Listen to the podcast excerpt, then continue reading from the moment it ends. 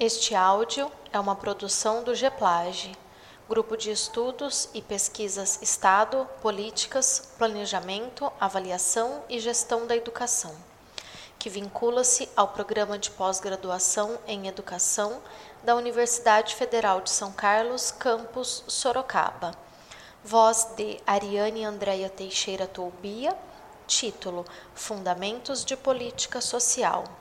Este texto é uma versão revista do trabalho publicado em 2000, sob o título Abordagens da Política Social e da Cidadania, no módulo 3, Política Social, do Programa de Capacitação Continuada para Assistentes Sociais, Capacitação em Serviço Social e Política Social, escrito por Elaine Rossetti Bering, professora do Departamento de Política Social e diretora da Faculdade de Serviço Social da Universidade Estadual do Rio de Janeiro. Introdução: Política social é um tema complexo e muito discutido no âmbito das ciências sociais, em especial da ciência política e da economia política. Também o serviço social brasileiro, a partir de meados dos anos 80, passou a ter uma consistente produção sobre esse tema que supera largamente as tendências descritivas e pragmáticas do passado, conforme apontava Coimbra em 1987, ao comentar a perspectiva do serviço social como uma das abordagens deste tema, no seu conhecido inventário. Dessa forma, existem balanços das principais perspectivas teóricas de abordagem, tipologias, análises de políticas setoriais e estudos comparados dos padrões de proteção social constituídos nos vários países. Este texto não realiza um movimento como os anteriormente sinalizados. Partindo da apreensão de parcela dessa literatura, a intenção é apresentar os fundamentos e argumentos teórico-históricos e político-econômicos, que estão na base da formatação de tal ou qual padrão de proteção social. É preciso advertir que o caminho proposto nas páginas a seguir está longe de esgotar as possibilidades de abordagem teórico-conceitual da política social pretendendo tão somente contribuir para o debate. Em geral, é reconhecido que a existência de políticas sociais é um fenômeno associado à constituição da sociedade burguesa, ou seja, do específico modo capitalista de produzir e reproduzir-se. Evidentemente, que não desde os seus primórdios, mas quando se tem um reconhecimento da questão social inerente às relações sociais nesse modo de produção, vis-à-vis ao momento em que os trabalhadores assumem um papel político e até revolucionário.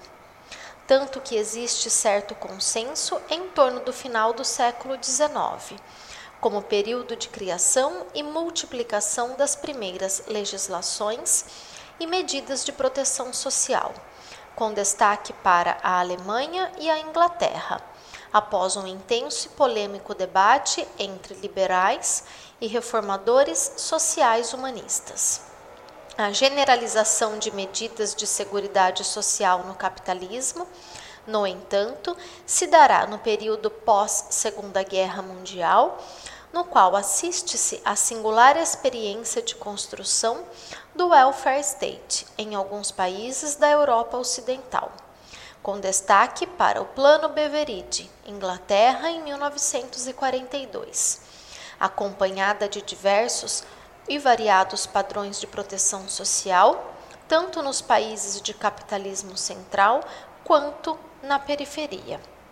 William Henry Beveridge, 1879 1963, dirigiu a London School of Economics entre 1919 e 1937.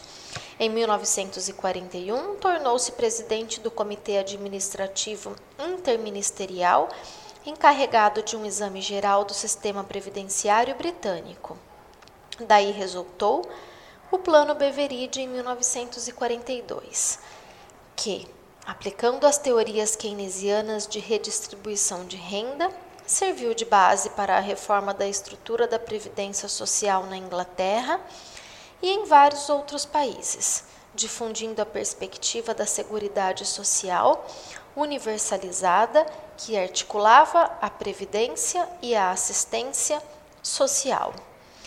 Tal variedade quanto à cobertura mais ou menos universal, padrão de financiamento redistributivo ou não, contributivo ou não, dentre outros aspectos que poderiam compor uma avaliação desse universo está relacionada às relações entre as classes sociais e segmentos de classe, ou forças sociais, como aponta Faleiros no seu claro texto de 1986, e condições econômicas gerais, que interferem nas opções políticas e econômicas dos governos.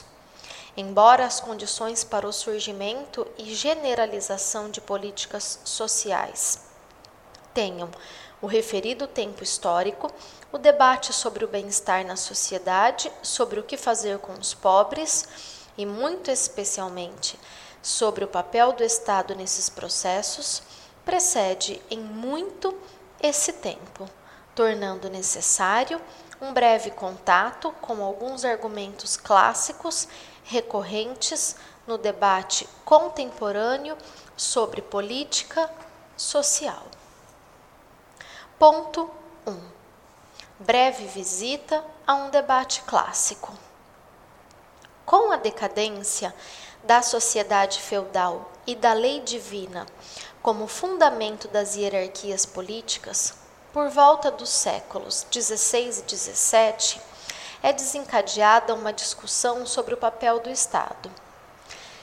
Desde Maquiavel, tem-se a busca de uma abordagem racional do exercício do poder político por meio do Estado.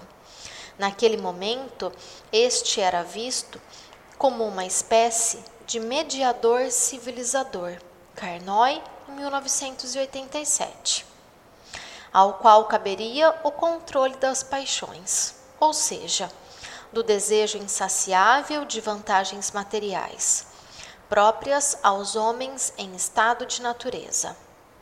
Hobbes, em seu Leviatã, 1651, apontava que, no estado de natureza, os apetites e as aversões determinam as ações voluntárias dos homens e entre preservar a liberdade vantajosa da condição natural e o medo da violência e da guerra, impõe-se a renúncia à liberdade individual em favor do soberano, do monarca absoluto.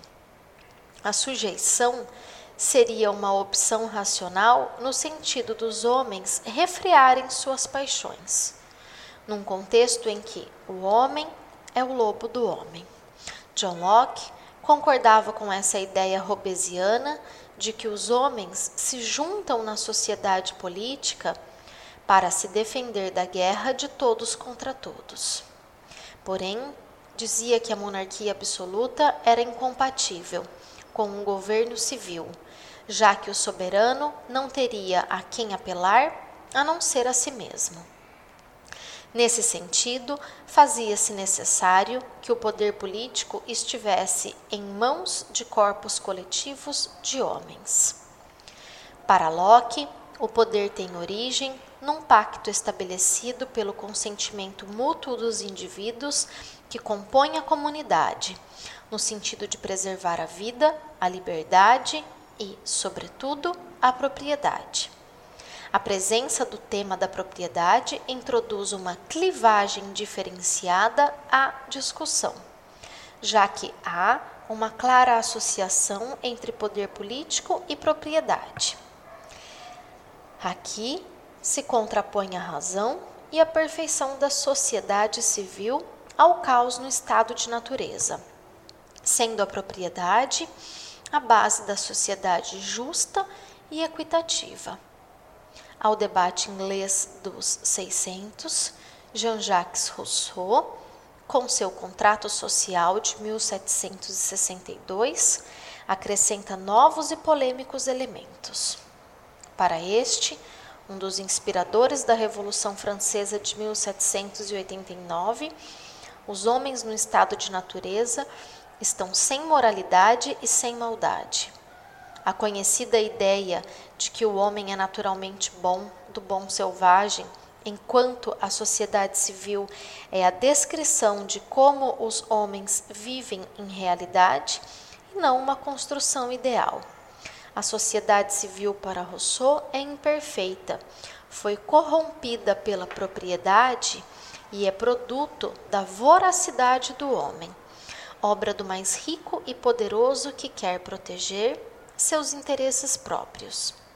Assim, o Estado foi até aquele momento uma criação dos ricos para preservar a desigualdade e a propriedade, e não o bem comum. A saída russoniana para o impasse da desigualdade social e política na sociedade civil é a configuração de um Estado cujo poder reside no povo, na cidadania por meio da vontade geral este é o contrato social em Rousseau.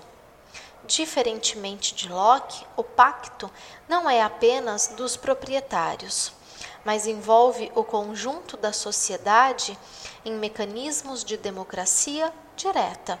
Bobbio, 1988. Assim, apenas esse Estado, um Estado de direito, fundado nas leis definidas pela vontade geral, seria capaz de limitar os extremos de pobreza e riqueza presentes na sociedade civil e promover a educação pública para todos, meio decisivo para a livre escolha.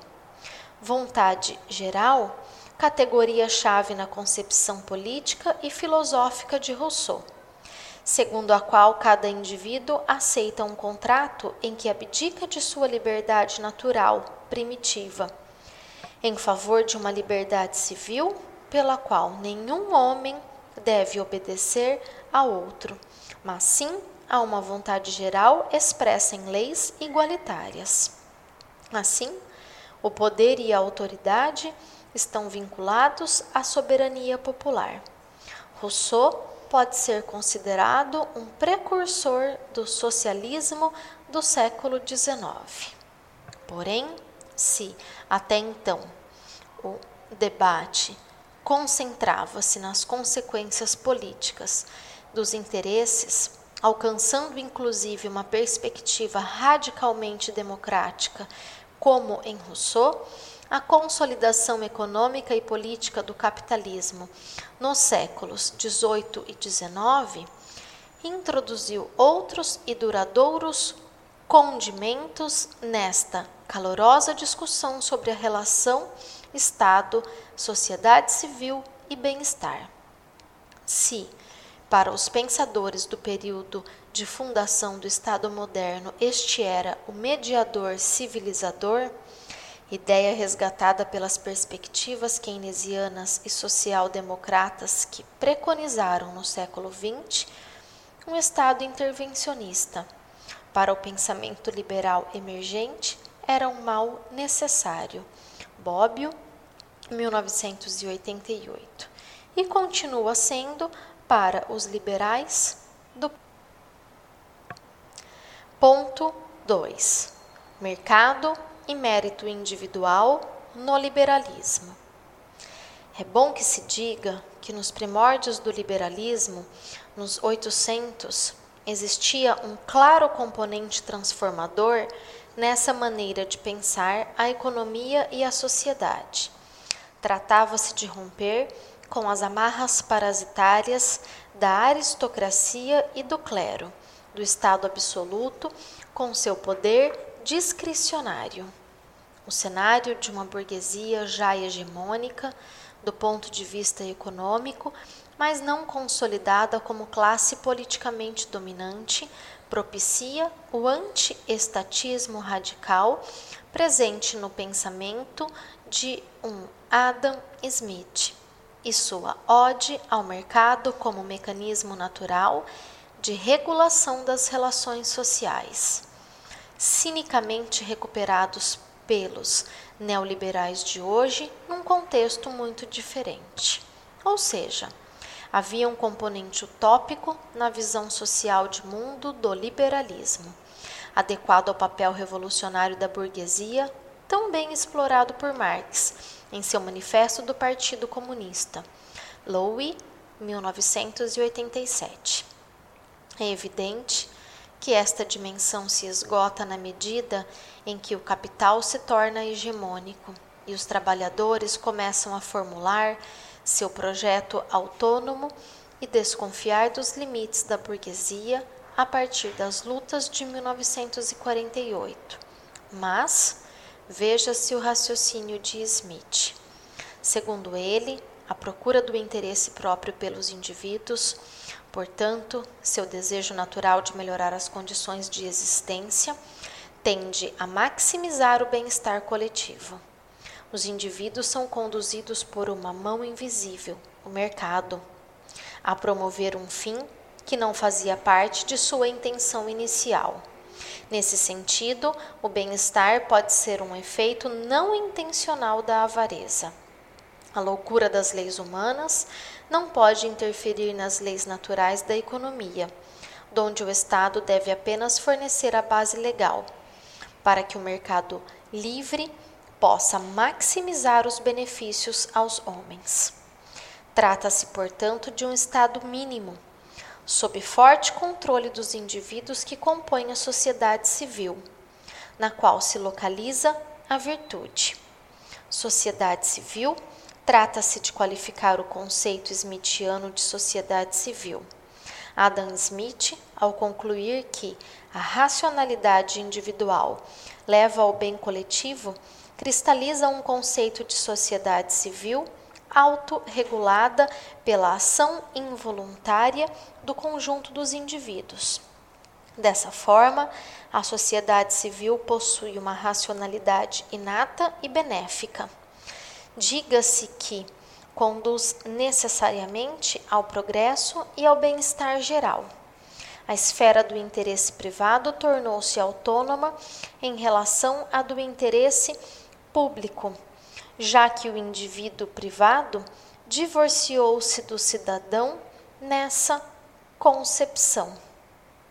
Trata-se, portanto, de um Estado mínimo sob um forte controle dos indivíduos que compõem a sociedade civil.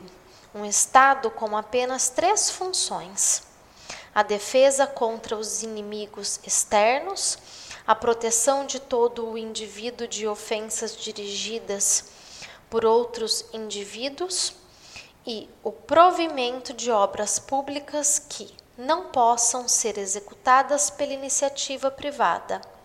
Bobbio, em 1988.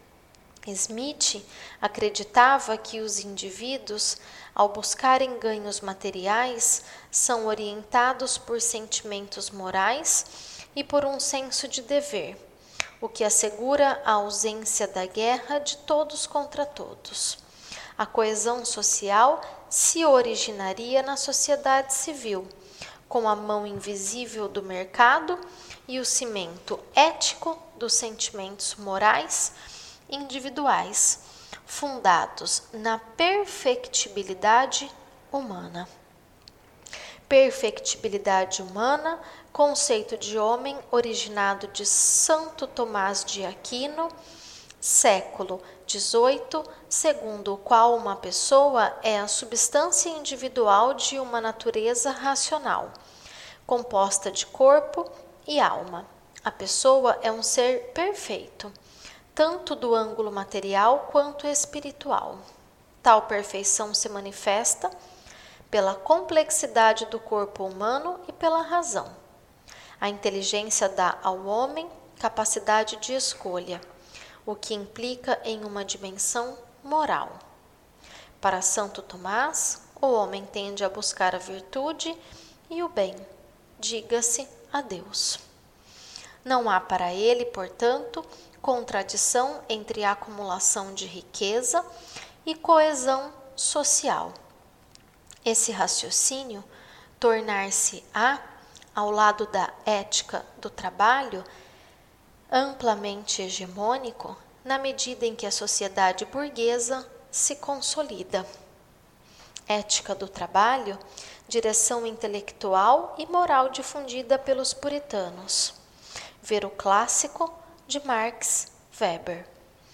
A ética protestante e o espírito do capitalismo que predominou no século XIX e perdura até os dias de hoje, e que aponta o trabalho em si como atividade edificante e benéfica, sendo seu fruto o progresso, sem considerar as condições em que este trabalho se realiza. Para uma crítica contundente dessa visão, vale consultar o direito à preguiça, de Paul Lafargue. Trata-se de uma sociedade fundada no mérito de cada um em potenciar suas capacidades supostamente naturais. O liberalismo, nesse sentido, combina-se a um forte darwinismo social, em que a inserção social dos indivíduos se define por mecanismos de seleção natural. Darwinismo social Charles Darwin publicou A Origem das Espécies em 1859, texto no qual discutia a trajetória de animais e plantas em termos das leis da hereditariedade, da variabilidade, do aumento populacional, da luta pela vida e da seleção natural, que implica a divergência de caráter e a extinção das formas menos aperfeiçoadas. Os darwinistas sociais fazem uma transposição das descobertas de Darwin para a história humana. Segundo Herbert Spencer, por exemplo, a intervenção do Estado no organismo social seria contrária à evolução natural da sociedade, onde os menos aptos tenderiam a desaparecer. Tanto que Malthus, por exemplo, recusava drasticamente as leis de proteção, responsabilizando-as pela existência de um número de pobres que ultrapassava os recursos disponíveis. A legislação social para ele revertia leis da natureza. Nas suas palavras, há um direito que geralmente se pensa que o homem possui e que estou convicto de que ele não possui nem pode possuir o direito de subsistência quando seu trabalho não a provê devidamente. Apud Lux, em 1993. Nesse ambiente intelectual e moral, não se devia despender recursos com os pobres, dependentes ou passivos. Kant Apude Coutinho em 1989, mas vigiá-los e puni-los, como bem mostrou o estudo de Foucault em 1987. Relação semelhante se mantém com os trabalhadores. Não se deve regulamentar salários, sob pena de interferir no preço natural do trabalho definido nos movimentos naturais e equilibrados da oferta e da procura no âmbito do mercado. Trata-se da negação da política e, em consequência, da política social. De ângulos e em épocas muito diferentes, Marshall, década de 50, Michel Foucault, década de 60, Kenneth Lux e Robert Castell, década de 90 vão mostrar a forte polêmica em torno da reforma social, ao menos até fins do século XIX e início do século XX. As ideias liberais irão prevalecer, derrotando na maior parte das vezes os humanistas, democratas e reformadores. A avalanche liberal, alimentada pelas descobertas científicas e por um crescimento econômico pujante, relegou ao esquecimento as advertências clássicas sobre a necessidade de um mediador civilizador. Mas isso não durou muito tempo. Ponto 3. Liberalismo em crise. O pacto keynesiano. Que nunca se diga isso é natural, para que nada passe por imutável. Bertold Brecht. O enfraquecimento das bases materiais e subjetivas de sustentação dos argumentos liberais ocorreu ao longo da segunda metade do século XIX e no início do século XX, como resultado de alguns processos político-econômicos, dos quais vale destacar dois. O primeiro foi o crescimento do movimento operário, que passou a ocupar espaços políticos importantes, obrigando a burguesia a entregar os anéis para não perder os dedos diga-se a reconhecer direitos de cidadania política e social cada vez mais amplos para esses segmentos. Vale lembrar que a vitória do movimento socialista em 1917 na Rússia também foi importante para configurar uma atitude defensiva do capital frente ao movimento operário, assim como as mudanças no mundo da produção, com o advento do Fordismo.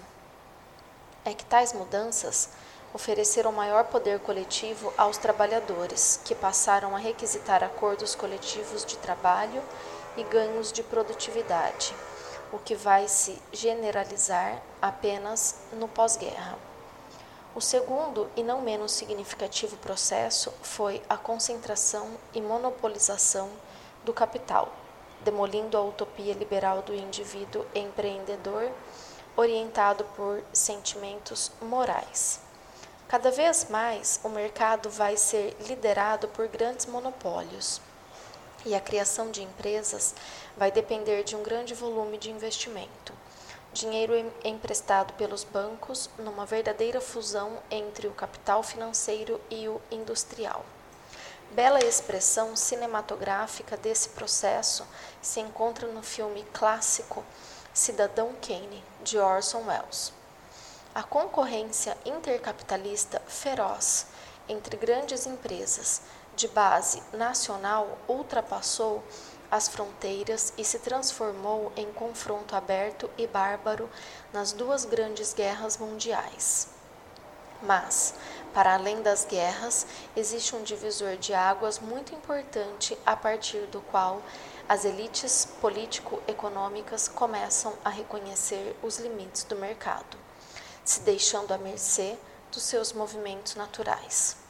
A crise de 1929 e 1933. Esse período também é conhecido como Grande Depressão.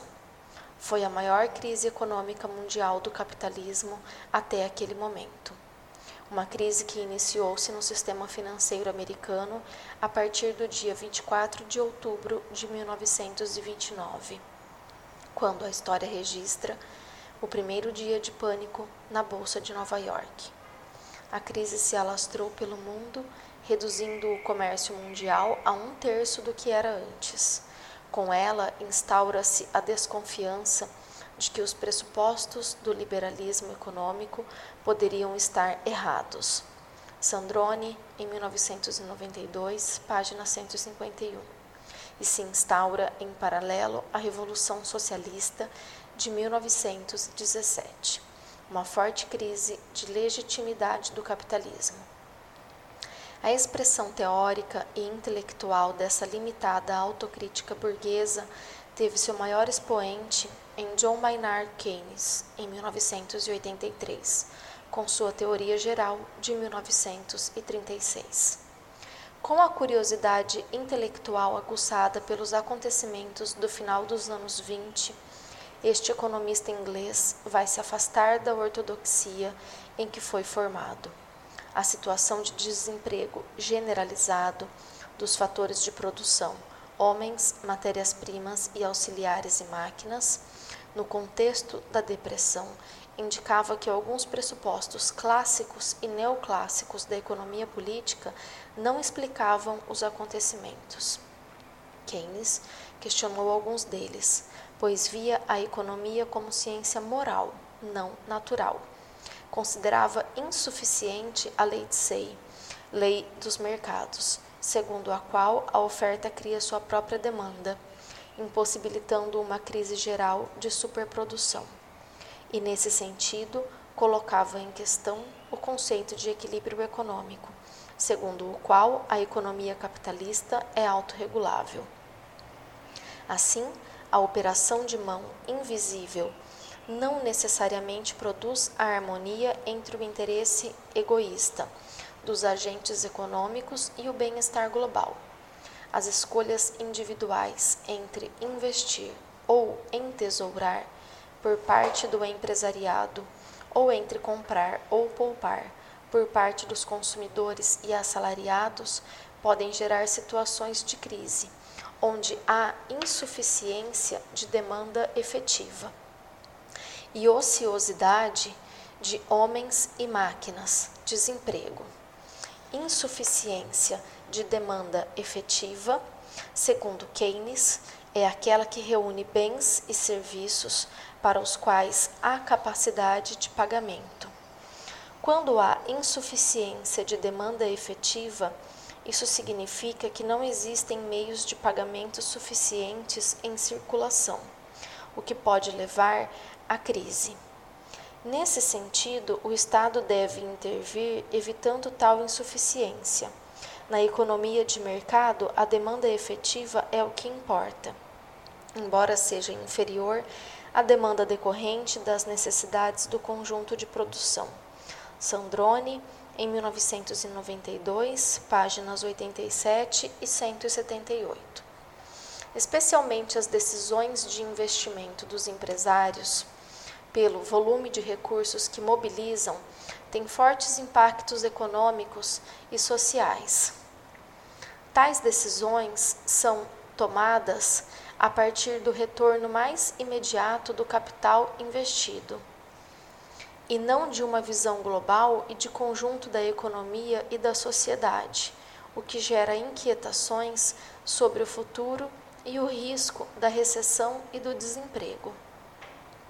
Para Keynes, diante do animal spirit dos empresários, com sua visão de curtíssimo prazo, o Estado tem legitimidade para intervir por meio de um conjunto de medidas econômicas e sociais, tendo em vista gerar demanda efetiva, ou seja, disponibilizar meios de pagamento e dar garantias ao investimento inclusive contraindo déficit público, tendo em vista controlar as flutuações da economia.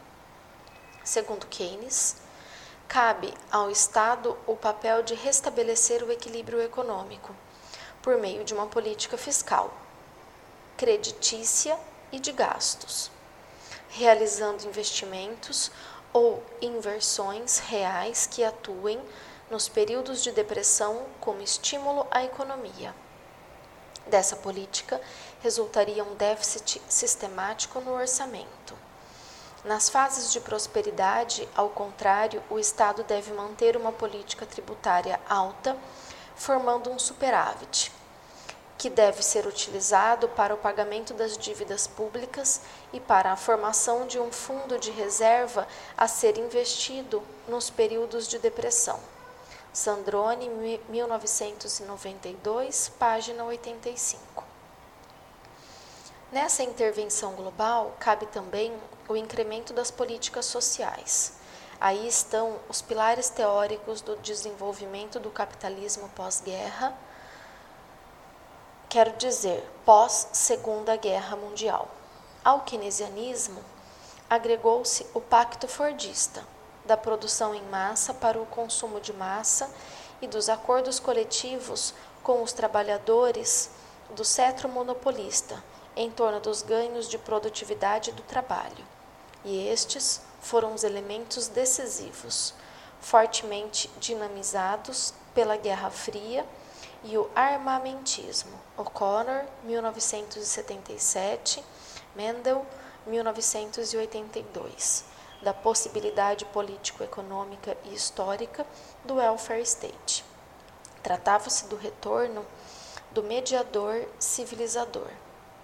A formulação de Marshall em 1967 sobre a cidadania em 1949, num contexto de ampla utilização das estratégias fordistas keynesianas, é paradigmática das transformações societárias daqueles anos, em que o tema da política social ganha um novo estatuto teórico expressão de seu novo estatuto histórico nas realidades concretas dos países, aqui destacando-se o padrão de bem-estar social europeu.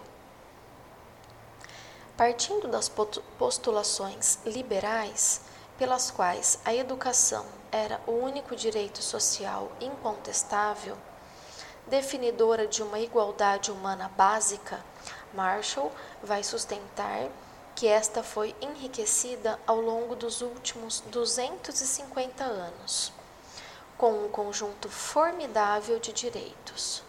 E conclui: a compatibilidade entre desigualdade de classes e cidadania, sendo esta última o arcabouço da desigualdade social legitimada. Em 1967, página 62. Ou seja, essa igualdade básica deve ser preservada, invadindo o mercado competitivo, donde um mercado com limites seria uma característica da evolução da cidadania moderna. Para ele, há uma tendência moderna para a igualdade social, a qual convergiria para o socialismo. Em 1967, página 62. Para Marshall, o conceito de cidadania em sua fase madura comporta as liberdades individuais expressas pelos direitos civis, direito de ir e vir, de imprensa, de fé, de propriedade, institucionalizadas pelos tribunais de justiça, os direitos políticos, de votar e ser votado, diga-se, participar do poder político, por meio do parlamento e do governo. E os direitos sociais, caracterizados como o acesso a um mínimo de bem-estar econômico e de segurança, com vistas a levar a vida de um ser civilizado. O esquema de Marshall referenciou um amplo debate que se dá até os dias de hoje, especialmente no que refere à política social traz a questão para o centro do debate político, econômico e sociológico, fornecendo argumentos importantes em sua defesa, mas pouco consistentes do ponto de vista explicativo. Trata-se de um raciocínio que não passou sem críticas, em que pese sua importância para a projeção de um novo patamar civilizatório nos marcos do capitalismo o que é discutível, no qual haveria uma singular combinação entre acumulação e equidade. Percebe-se que Marshall situava a experiência do welfare state como uma espécie de fim humanista da história. Criava também uma medida de civilidade um tanto centrada na experiência europeia, a despeito da história concreta de cada país que está na base dos já referidos padrões de proteção social. Muitas críticas foram feitas ao trabalho de Marshall, desde sua linearidade, sua tentativa de generalização da experiência inglesa numa suposta teoria da cidadania e sua explícita subsunção da desigualdade à cidadania linearidade, qualidade do que é linear. Disse que um raciocínio é linear quando ele dá uma ideia de seguir em linha reta, sem desvios, complicações, complexidade e, por vezes, profundeza. Buarque de Holanda, em 1986, página 1034.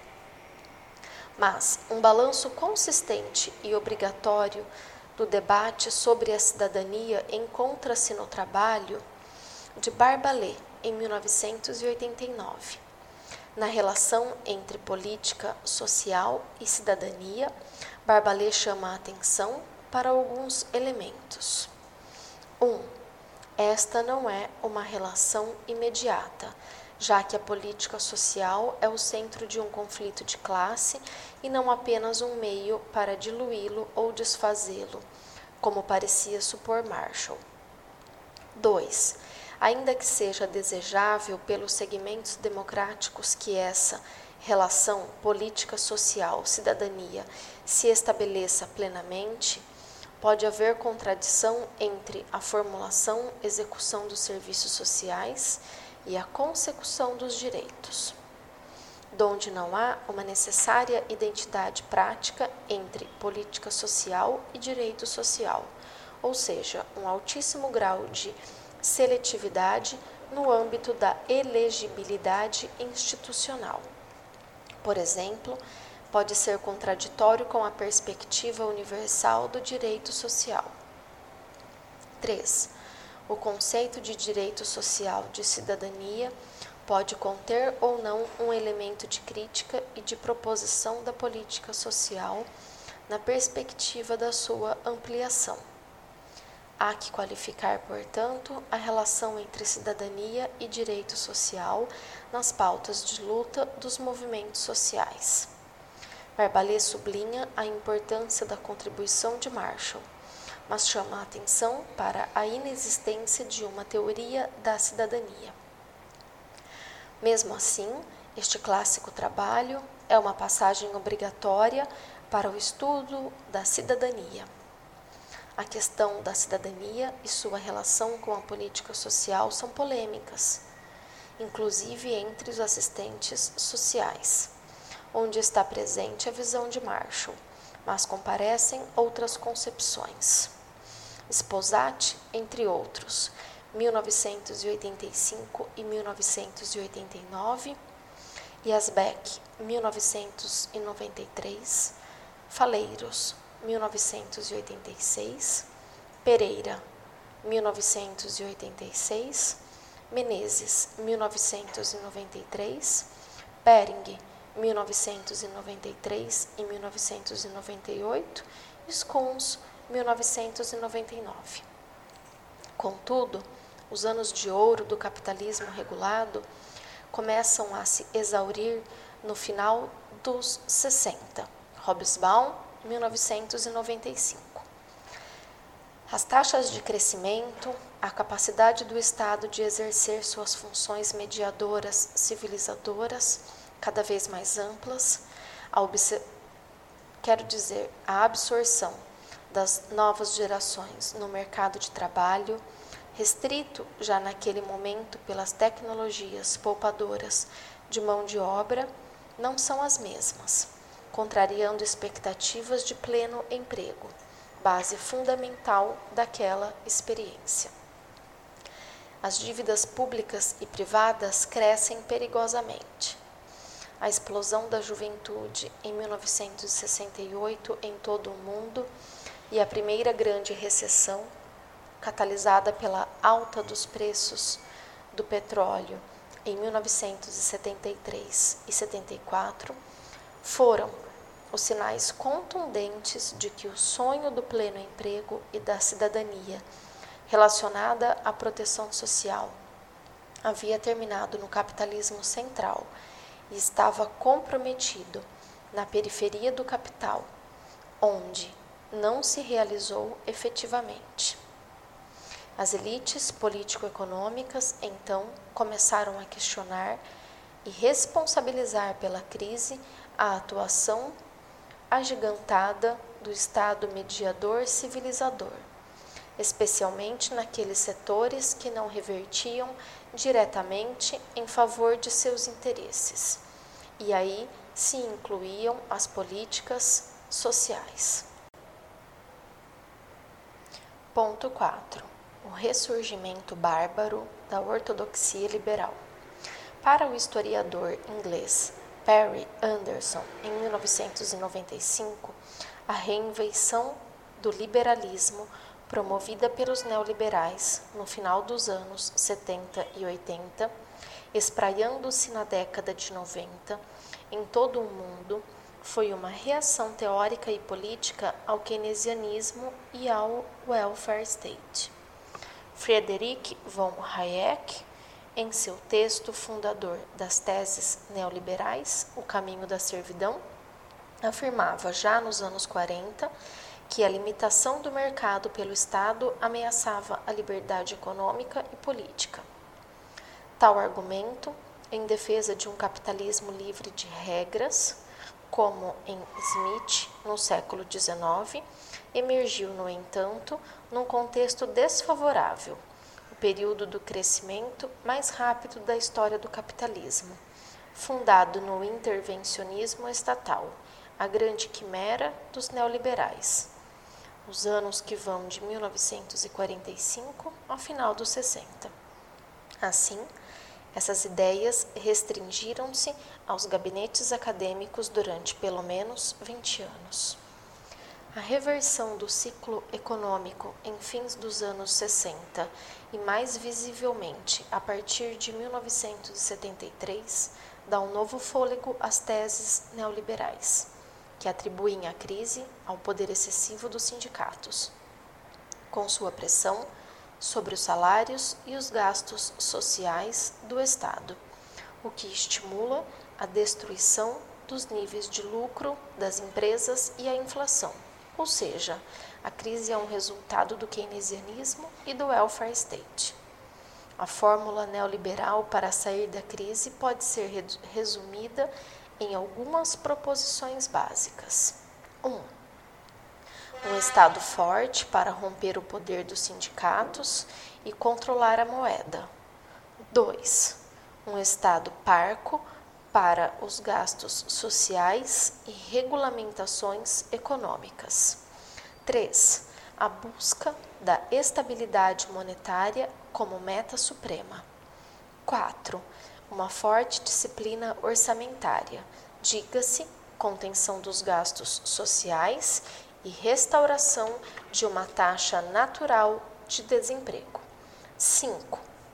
Uma reforma fiscal diminuindo os impostos sobre os rendimentos mais altos. E 6. O desmonte dos direitos sociais, implicando na quebra da vinculação entre política social e esses direitos, que compunha o pacto político do período anterior. Apenas no final dos anos 70, início dos 80, tais indicações transformam-se em programa de governo, com Margaret Thatcher, Inglaterra, em 1979, Ronald Reagan, Estados Unidos, 1980, e Helmut Kohl, Alemanha Ocidental, 1982.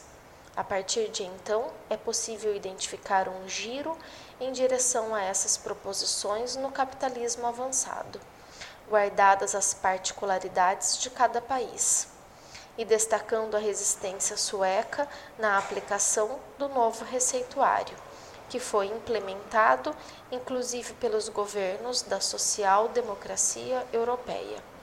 Tanto que, como a queda do Muro de Berlim em 1989, um mistificador como o economista americano Francis Fukuyama, em 1992, encontrou ambiente para decretar o fim da história, ou seja, que haveria apenas um caminho a seguir, orientado pela dinâmica do mercado em detrimento do Estado, locus de todos os defeitos.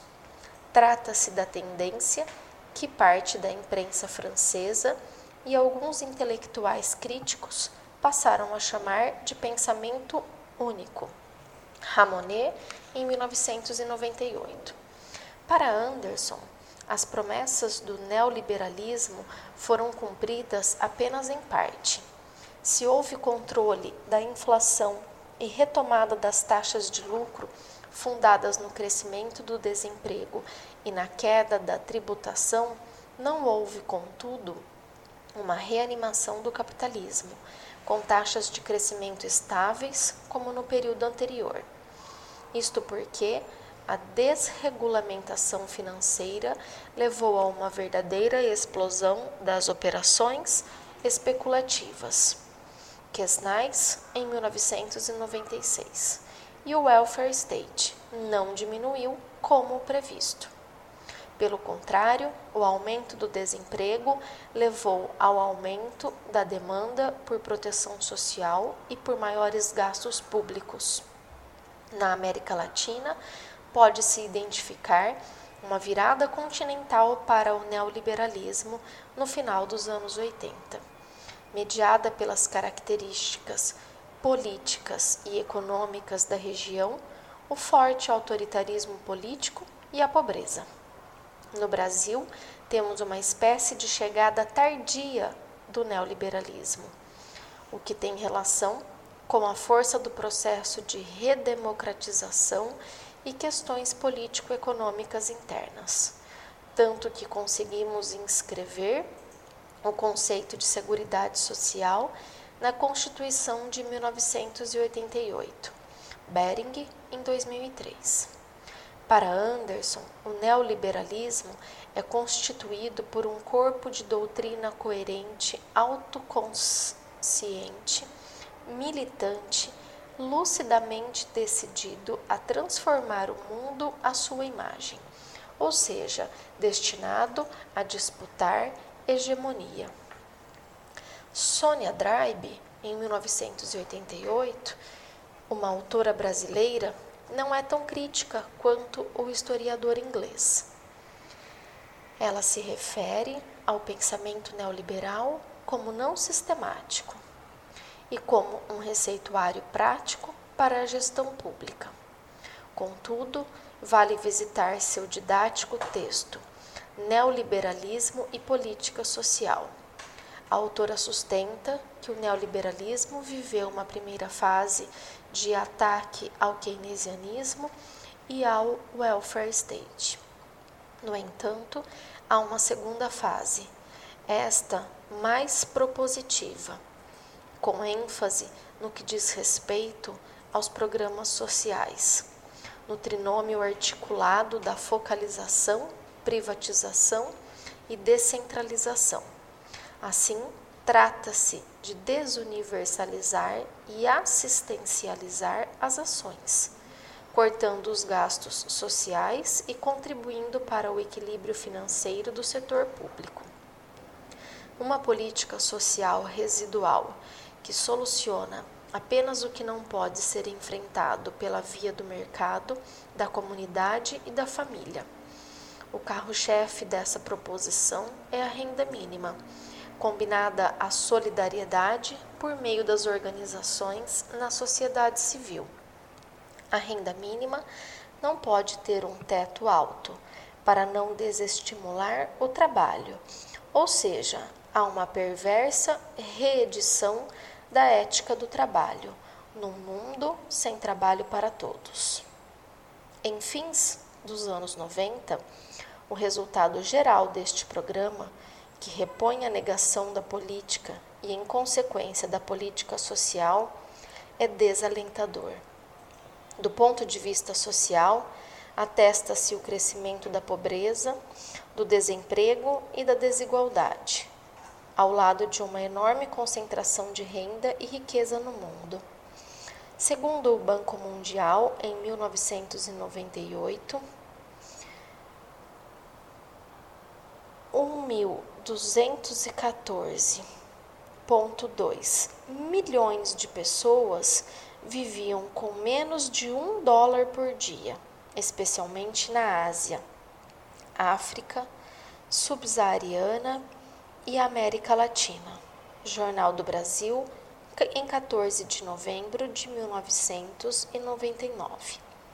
Na América Latina, temos um panorama no qual sete postos de trabalho em dez estão na informalidade. Há 96 milhões de pessoas com fome numa região sem crise de alimentos. Existiu um aumento da favelização entre 1990 e 2004, de 111 milhões de pessoas para 127 milhões e o desemprego se mantém persistente para 8% da população, em especial a juventude. CEPAL 2004. Ao lado disso, prevalecem taxas medíocres de crescimento e maiores endividamentos públicos e privados, com predomínio do capital especulativo sobre o investimento produtivo do que o Brasil é um exemplo contundente. A dívida pública chegou em 2005 à casa do 1 trilhão de reais, com o pagamento de 139 bilhões de reais de serviços da dívida no mesmo ano, sendo que o gasto social chegou a 80,3 bilhões apenas, FBO, em 2006. Do ponto de vista político, observa-se uma crise da democracia com visível esvaziamento das instituições democráticas por uma lógica economicista, autoritária e tecnocrática, assumida pelos poderes executivos, cuja maior expressão são as práticas decretistas. No terreno da cultura, vê-se o aprofundamento do individualismo, do consumismo e do pensamento único. Os neoliberais estimularam uma lógica societária fundada na livre concorrência, que talvez pudesse se adequar ao século XIX para impulsionar, quero dizer, ao século XVIII para impulsionar a modernidade, como admite Marx no seu Manifesto Comunista em 1997. Mas tal lógica não serve ao século XX, no caminho do terceiro milênio, a não ser para impulsionar o retrocesso e a barbárie. Livre concorrência num mercado mundialmente oligopolizado, controlado por um pequeno número de produtores? Meritocracia num sistema produtivo de alta tecnologia, poupadora de mão de obra? O mediador civilizador, o Estado, também se modifica a partir da pressão desse mundo burguês, onde tudo o que é sólido desmancha no ar. Marx, em 1977. Ponto 5. Marxismo, política social e crise contemporânea. A política social, tal como é possível concebê-la hoje, não foi um tema dos tempos de Marx, como não foi para Smith ou para os pensadores clássicos discutidos no início desse texto. No entanto, pode-se encontrar em Marx e nos desenvolvimentos da tradição marxista que o sucederam, valiosas indicações para sua abordagem. Mesmo porque a tradição marxista acompanhou de um mirante crítico, histórico, dialético e materialista. Louis, 1987. As transformações da sociedade burguesa, desde os tempos do laissez-faire liberal, entrando pelo período da regulamentação keynesiana associada ao Fordismo no mundo da produção, até os dias de hoje com a chamada acumulação flexível, Harvey, em 1993, e o neoliberalismo. É verdade que a tradição marxista compõe-se de muitos personagens, de muitas aventuras e desventuras históricas, de erros e acertos políticos e teóricos, que já foram e continuam sendo objeto de um debate acadêmico e político quente e sempre renovado, que tem implicações no debate sobre política social. As críticas apontadas por Coimbra em 1987, por exemplo, a partir de um olhar externo a essa perspectiva teórica, são dignas de nota. Ele chama a atenção para o simplismo das análises bipolares, onde a política social é resultado da interação entre dois atores de perfil homogêneo, o Estado e as classes trabalhadoras. Essas abordagens desdobram-se em duas hipóteses. 1. Um, a hipótese do engodo, embebida de economicismo, pela qual a política social é apenas um requisito da acumulação, sendo útil também para a cooptação política dos trabalhadores, diga-se a compra de sua docilidade. E dois, a hipótese da conquista, embebida de politicismo, onde a política social é um troféu dos trabalhadores, resultado de sua pressão sobre o Estado capitalista. A crítica de Coimbra só não é inteiramente correta porque se existiram análises empobrecidas sobre política social e o Estado. Também houve, ao longo de mais de um século de existência da tradição marxista, esforços consequentes de interpretação das transformações desencadeadas na sociedade burguesa. Vejamos. Recorre-se aqui à bússola metodológica de Marx, para quem os fenômenos sociais são sínteses de muitas determinações, o que exige romper os reducionismos, monocausalismos e fragmentação. Busca-se uma leitura abrangente e totalizadora, no sentido de reconstruir no pensamento os processos que delineiam um determinado fenômeno social, seja ele um movimento social, um padrão de proteção social, uma formação social. Nesse sentido, há que superar algumas dicotomias recorrentes nas abordagens da política social, a exemplo de economia política, objetividade, subjetividade, produção, reprodução, Estado, sociedade civil. A questão da política social é sempre um resultado que envolve mediações complexas, socioeconômicas, políticas, culturais e sujeitos políticos, forças sociais, classes sociais que se movimentam e disputam hegemonia nas esferas estatal, pública e privada. Faleiros, em 1986. Nessa perspectiva, a tradição marxista oferece uma leitura da dinâmica da sociedade burguesa, de como ela se produz e reproduz, e dentro disso, de como a desigualdade social é inerente a estas relações sociais. Marx, 1988 e 1997.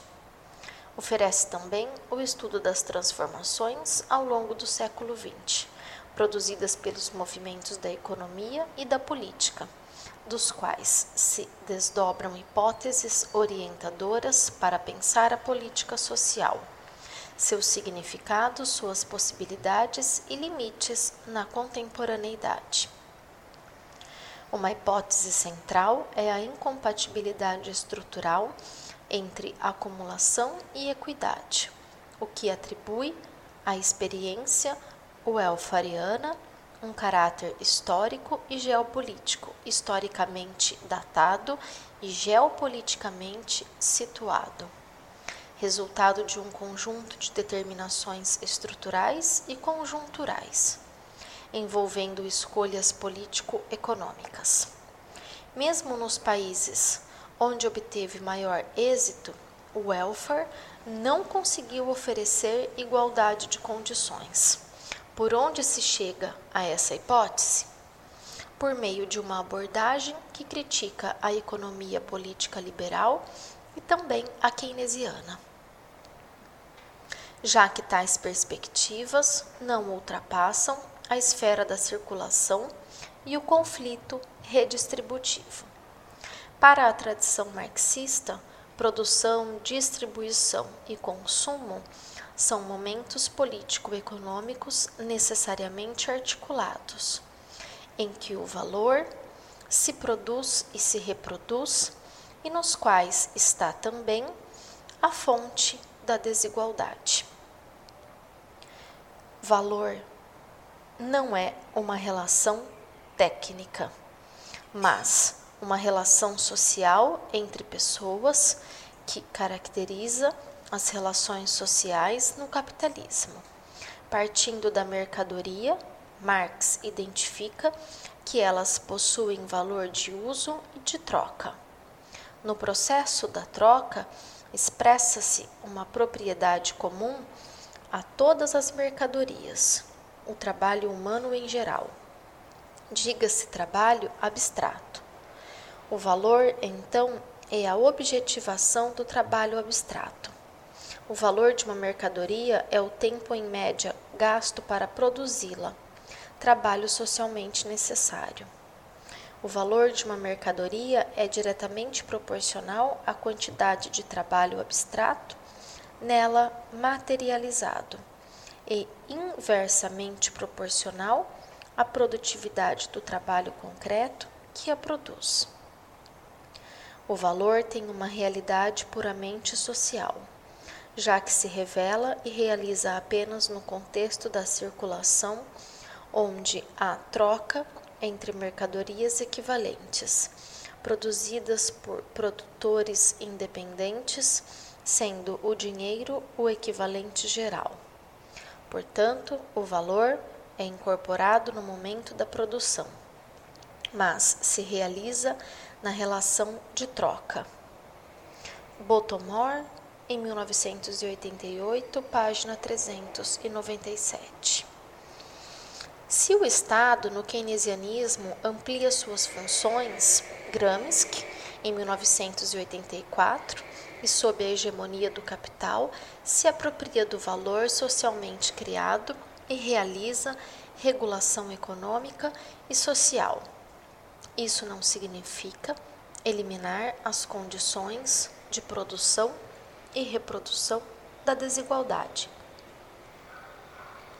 Para aprofundar o argumento, desenvolvemos o seguinte raciocínio: o que move o capital é a busca de lucros, ou seja, a extração do máximo de mais-valia.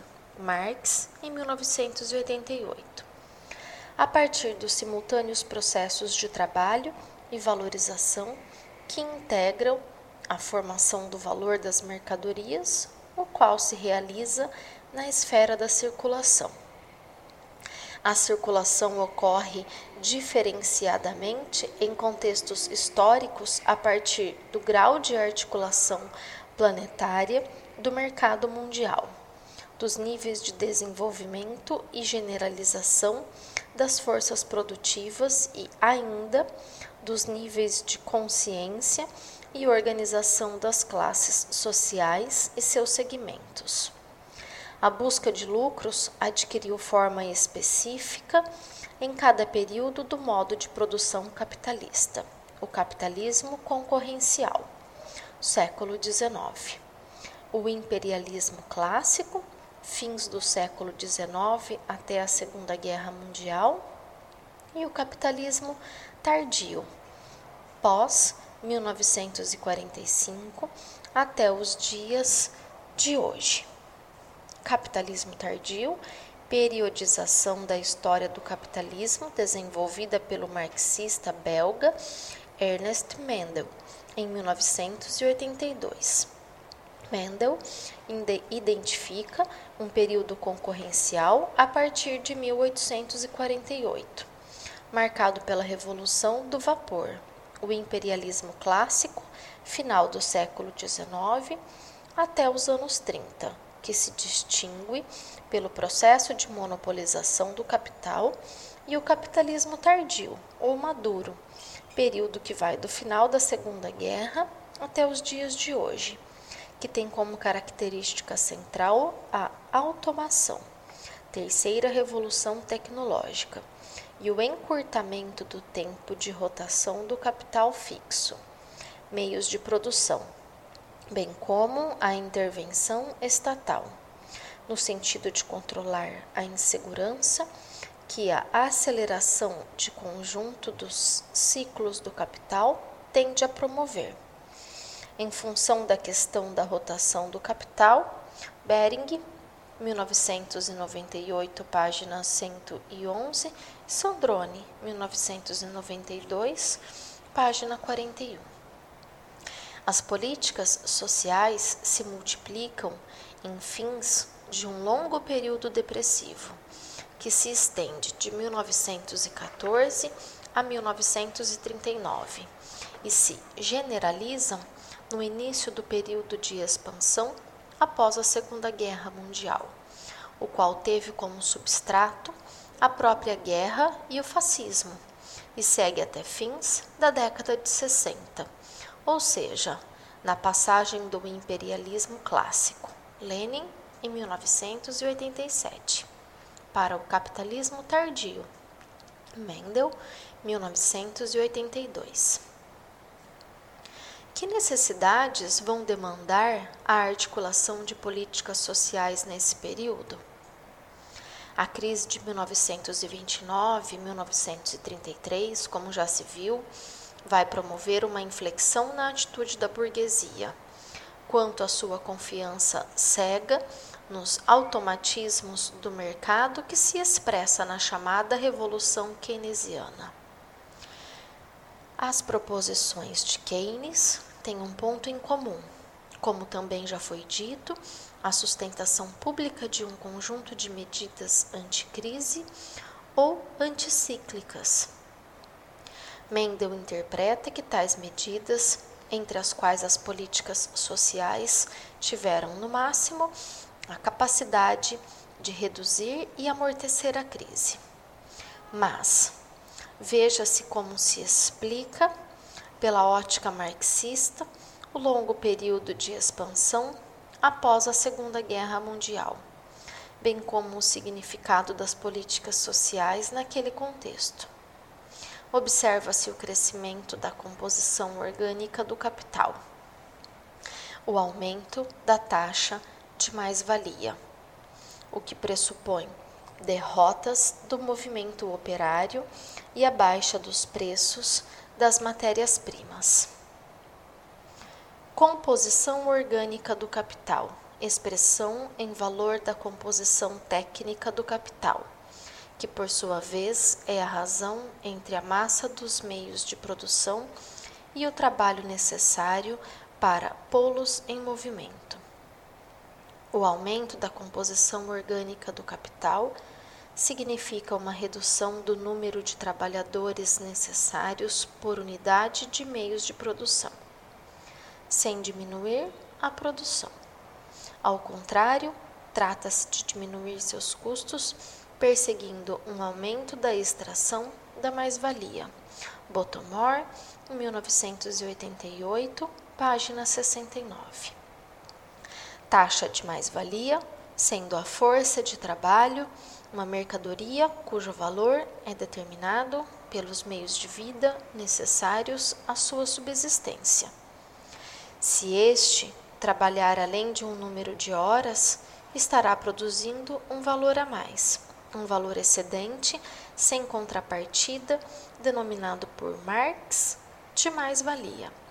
A taxa de mais-valia é a relação entre a mais-valia e o capital variável, salários e define o grau de exploração sobre os trabalhadores, mantendo-se inalterados os salários reais.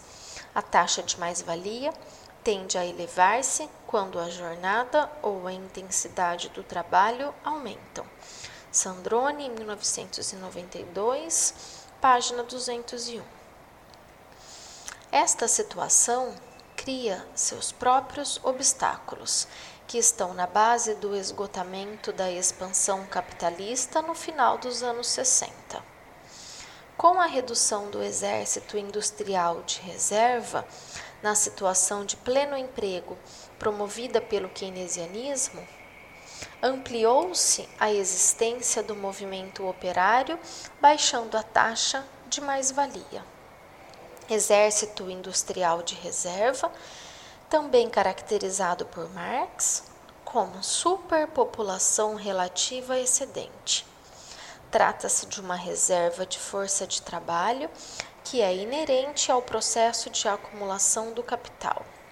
Este é impulsionado pela concorrência e pela busca de lucros a aplicar novos métodos e tecnologias de produção poupadoras de mão de obra, já que ampliam a produtividade do trabalho.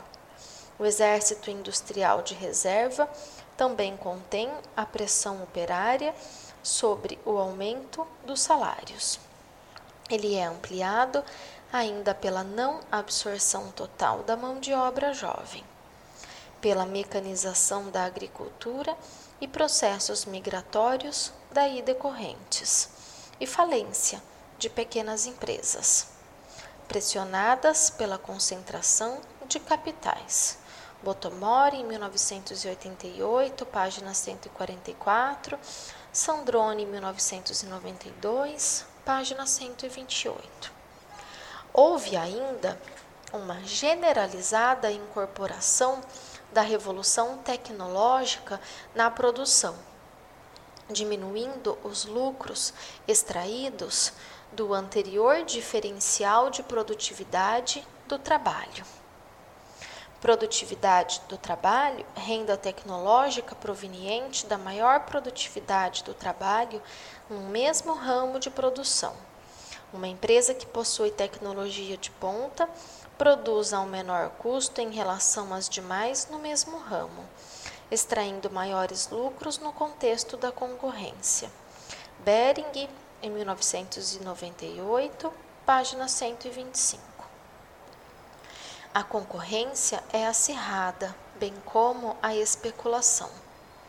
Há uma estagnação do emprego e da produtividade, o que gera uma forte capacidade ociosa na indústria. Assim, configurou-se uma superabundância de capitais, acompanhada de uma queda dos lucros. A política keynesiana de elevar a demanda efetiva captando os capitais abundantes e improdutivos. A partir da ação do Estado, ao invés de evitar a crise, conseguiu apenas amortecê-la durante um período, sustentando as taxas de lucros em alta, obtendo com isso algum controle sobre o ciclo do capital. Dentro disso, qual foi o lugar da política social numa interpretação marxista? Sua evolução enquanto estratégia anticíclica ocorre na era do keynesianismo. No entanto, existiram movimentos anteriores onde, onde houve pressão do movimento operário em torno da insegurança da existência que peculiariza a condição operária: desemprego, invalidez, doença, velhice. Superando o recurso à caridade e à beneficência privada ou pública, o movimento operário impõe o princípio dos seguros sociais, criando caixas voluntárias e, posteriormente, obrigatórias para cobrir perdas. Este processo levou ao princípio da segurança social, a partir do qual os assalariados deveriam ter cobertura contra toda perda de salário corrente. Subjacente à segurança social nesses termos está a solidariedade inter e intraclasse, e também a perspectiva de evitar a constituição de um subproletariado, o que pesaria sobre os salários diretos dos trabalhadores. A partir do período já delimitado, o Estado, enquanto gestor das medidas anticrise, implementa sistemas nacionais de seguridade, com contribuição tripartite, usualmente, tomando emprestado as enormes somas disponibilizadas por esses mecanismos de poupança forçada, produzindo certa distribuição horizontal de renda. Dessa forma, o salário indireto que é sustentado pela taxação dos trabalhadores, além de configurar um empréstimo ao Estado, a partir do qual este desencadeia um feixe de ações anticíclicas. Lembrando o FGTS, no período pós-64 no Brasil e sua relação com a política habitacional e o incremento da construção civil. Também responde à baixa da demanda efetiva. Os regulacionistas destacam o elemento político fundamental de que a política social é um componente da relação salarial pactuada com os trabalhadores, que se instaura com o Fordismo no sentido de regular o processo de reprodução da força de trabalho. Regulacionistas que pertencem à chamada escola da regulação francesa, um amplo programa de pesquisa desenvolvido inicialmente em Paris, a partir do texto fundador de Michel Aglietta, Regulation at Crisis, do Capitalismo, 1976, e que reúne autores importantes como Robert Boyer, Alan Lipitz e Benjamin Coriat, dentre outros, com críticas ao pensamento econômico neoclássico e a segmentos da tradição marxista considerados ortodoxos. Os regulacionistas buscam conceitos intermediários e mediações para explicar a crise contemporânea consolidando uma contribuição bastante original e polêmica que merece ser lida. Bering, em 1998, página 89. A reação em cadeia que poderia progredir na crise de superprodução é amortecida, também por meio do seguro-desemprego.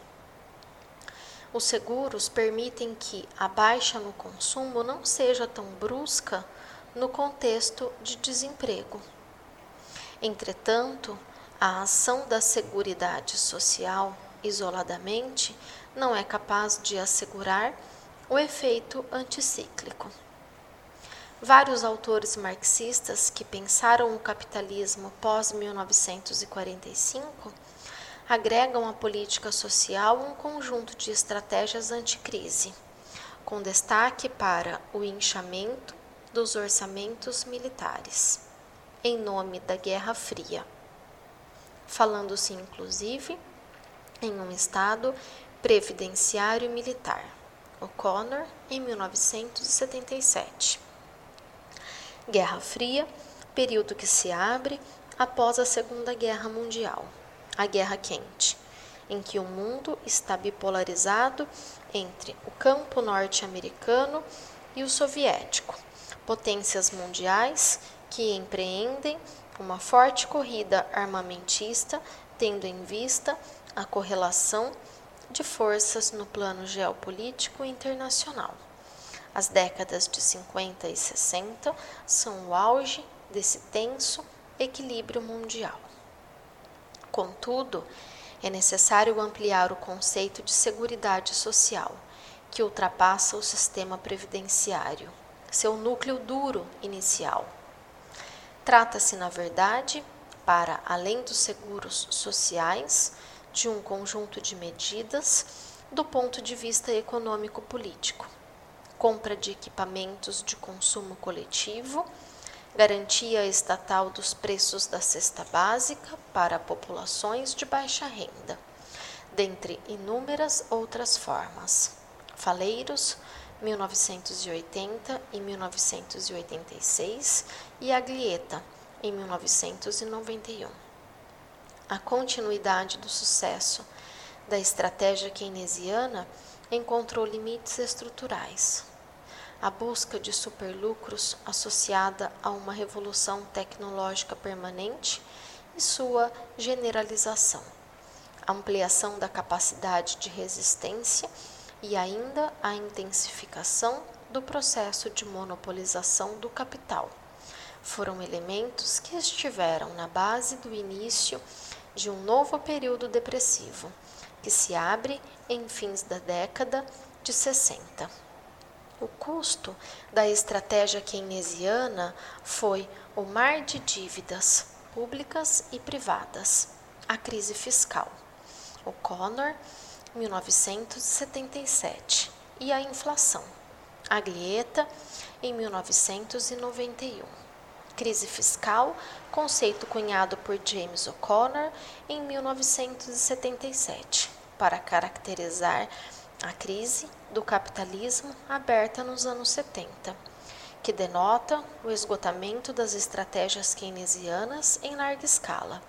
Segundo ele, há uma propensão para os gastos superarem as receitas estatais, gerando um déficit estatal que não é conjuntural, como pressupunha Keynes, mas constitui um verdadeiro hiato estrutural entre despesas e receitas estatais.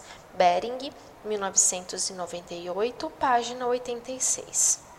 Inflação, aumento persistente dos preços, do qual resulta uma contínua perda de poder aquisitivo da moeda. Um aumento de preços pode puxar outro alto, alimentando uma espiral inflacionária. As explicações para a inflação, bem como as propostas para seu controle macroeconômico, variam, a depender de uma visão ortodoxa monetarista ou heterodoxa estruturalista e keynesiana. Sandrone, em 1992, página 166. As despesas de manutenção da regulação do mercado colocam em crise também a política social.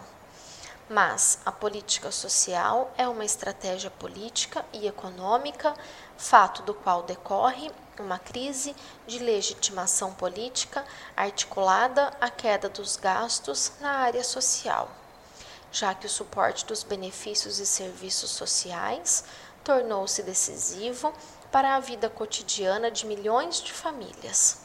E as políticas e os direitos sociais foram também uma conquista dos trabalhadores no terreno da luta de classes, como se viu antes.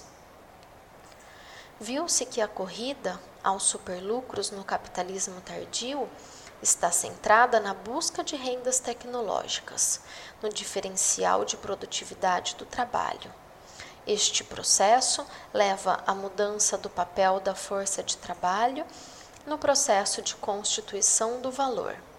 Há um intenso ressurgimento do configurando não um desemprego eventual, mas um desemprego estrutural, que, como sabemos, aprofundou-se no decorrer das últimas décadas.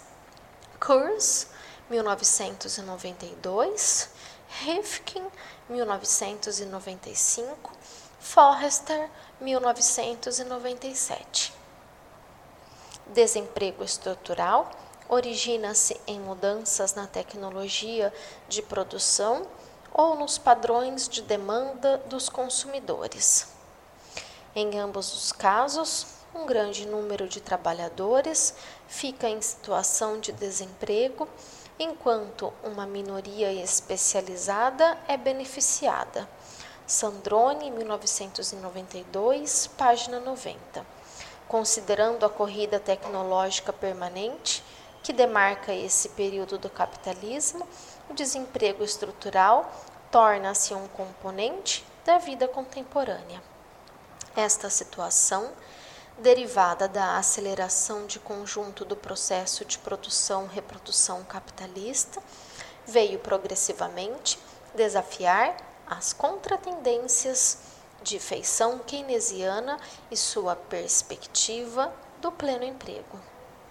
A expansão do setor de serviços absorveu parcela de mão de obra liberada. No entanto, também aí observou-se limites importantes. Mendel ressalta a tendência da supercapitalização, ou seja, da mercantilização e industrialização da esfera da reprodução. Trata-se de impregnar o processo social de relações tipicamente capitalistas. Dessa forma, há um incremento tecnológico na esfera da reprodução, visando a aceleração do conjunto do processo capitalista de produção e reprodução através do estímulo nas esferas da circulação e do consumo. E este processo, a partir de um certo período, também expulsa força de trabalho.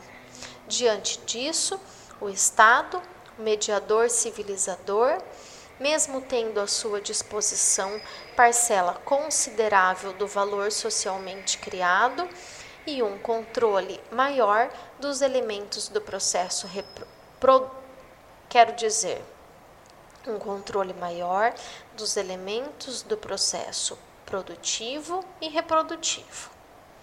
Vai perder gradualmente a efetividade prática de sua ação. Isto porque ele se depara com a contraditória demanda pela extensão de sua regulação. Por um lado, e com a pressão da supercapitalização fortalecida pela queda da taxa de lucros, por outro. Para o capital, a regulação estatal só faz sentido quando gera um aumento da taxa de lucros, intervindo como um pressuposto do capital em geral. Oliveira, em 1998. Dentro disso, é que se tornou aceitável certa redistribuição horizontal, ilimitada na forma de salários indiretos e serviços sociais cimentada pelo discurso da cidadania nos limites marshalianos e num contexto de forte ascensão das lutas dos trabalhadores. Lembremos-nos que o Estado, para a tradição marxista, possui uma direção de classe, uma hegemonia, da qual decorrem suas mudanças de papel e transformações.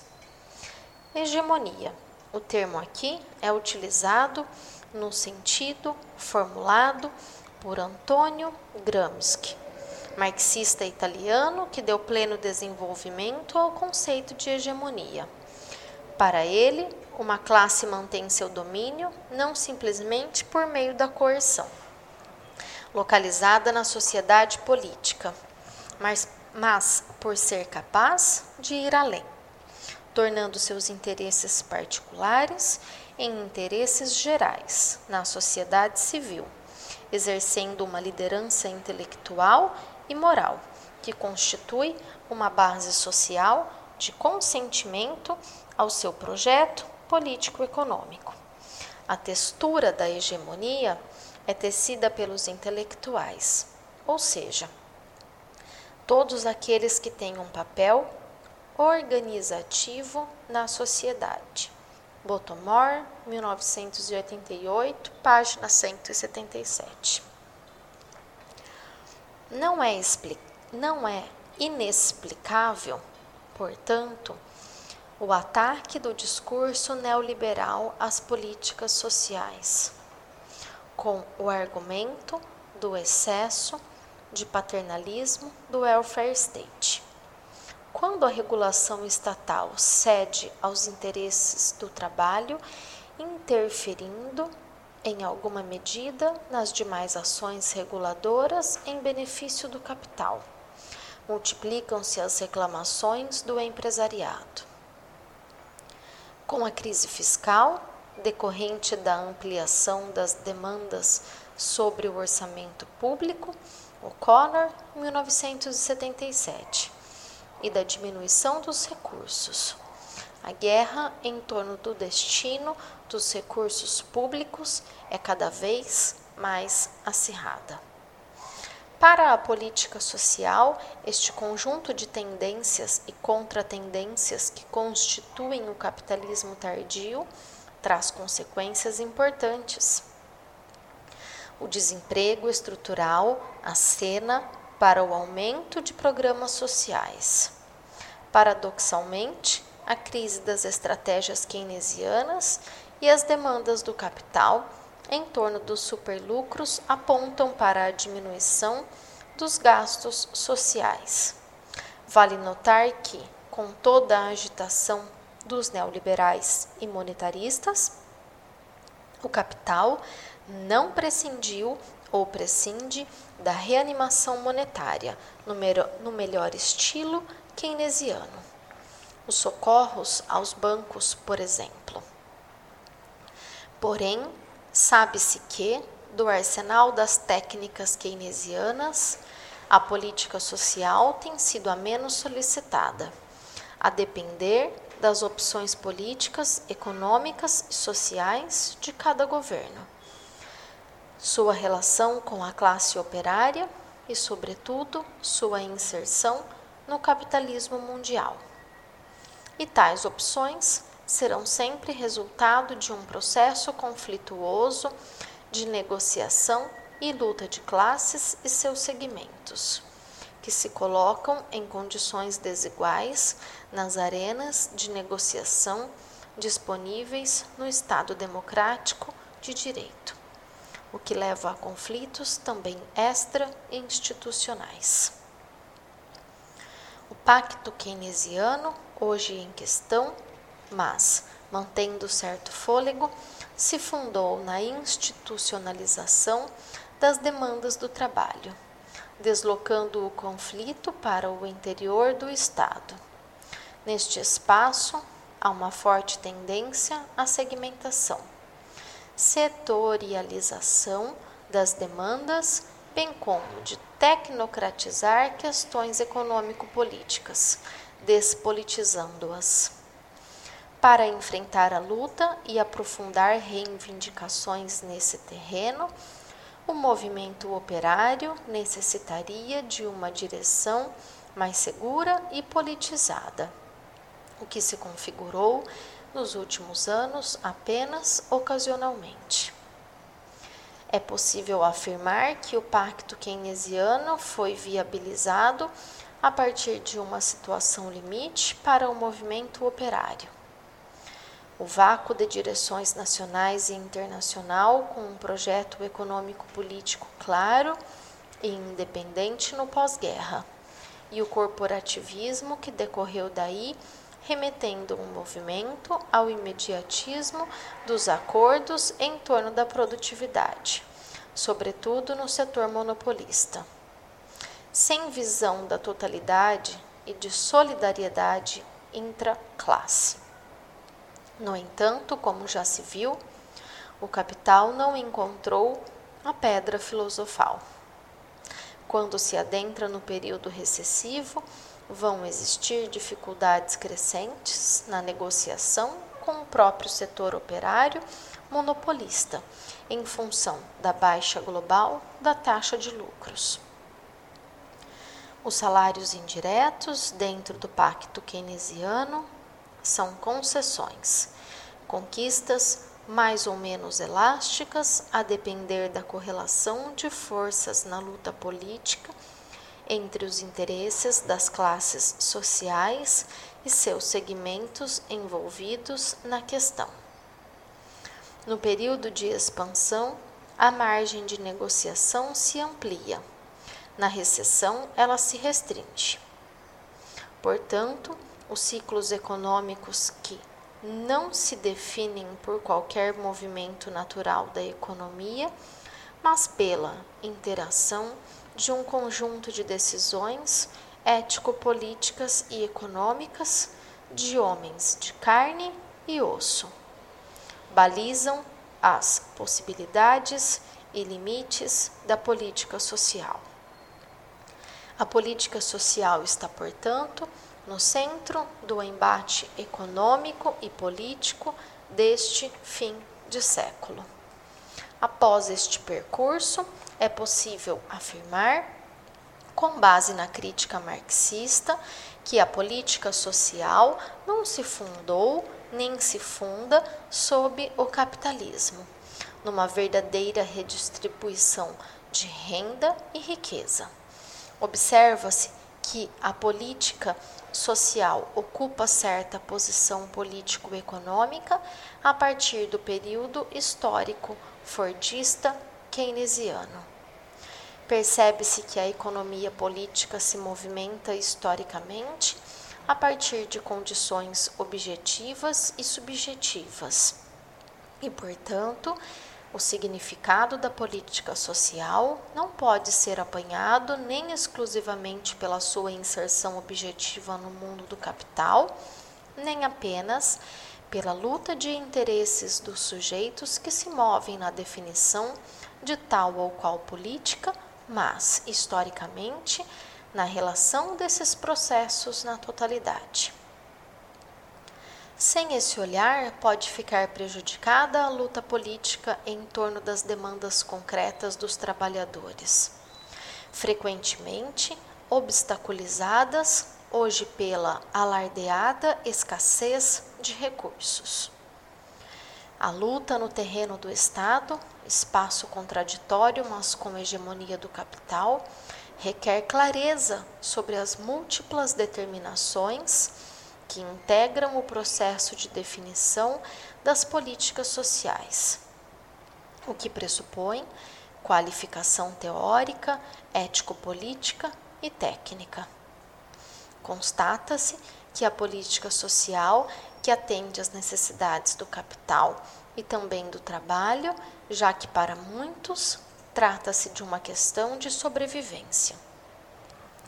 Configura-se no contexto da estagnação como um terreno importante da luta de classes, da defesa de condições dignas de existência, face ao recrudescimento da ofensiva capitalista em termos do corte de recursos públicos para a reprodução da força de trabalho. É interessante notar que, com o recrudescimento da barbárie, a cidadania foi se deslocando da pauta social-democrata marshaliana, sendo cada vez mais apropriada reconceituada pelos trabalhadores. Bering, em 1993. A ideia da cidadania foi, na verdade, enriquecida com um conjunto ainda mais formidável de direitos que aqueles imaginados por Marshall, de forma que a trincheira da cidadania, a qual pode paramen quero dizer, a qual pode parametrar ou não a política social, como se afirmou anteriormente, ganha destaque e radicalidade nesse período, sobretudo em países que não viveram a experiência do welfare state Vasconcelos, 1988 e 1989. Mas deve-se chamar a atenção que esta é apenas uma qualificação da cidadania. A ideia do cidadão consumidor, típica também deste período, onde são cidadãos os que têm condições de participar do mercado, aí está. Mota em 1995, de forma que a questão da cidadania deve ser sempre qualificada. Conclui-se então que a tradição marxista propicia fecundos argumentos para uma explicação do significado social da política social na dinâmica da produção e reprodução das relações sociais no capitalismo de ontem e de hoje. Afirmação que, evidentemente, contesta o ambiente intelectual deste final de século.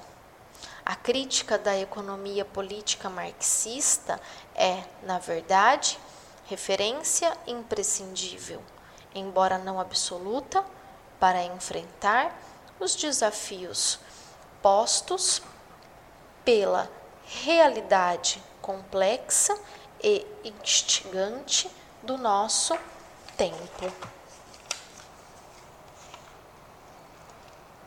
O presente trabalho reúne inúmeras referências citadas ao longo do texto. Por sua extensão, não serão aqui narradas. Fim do artigo.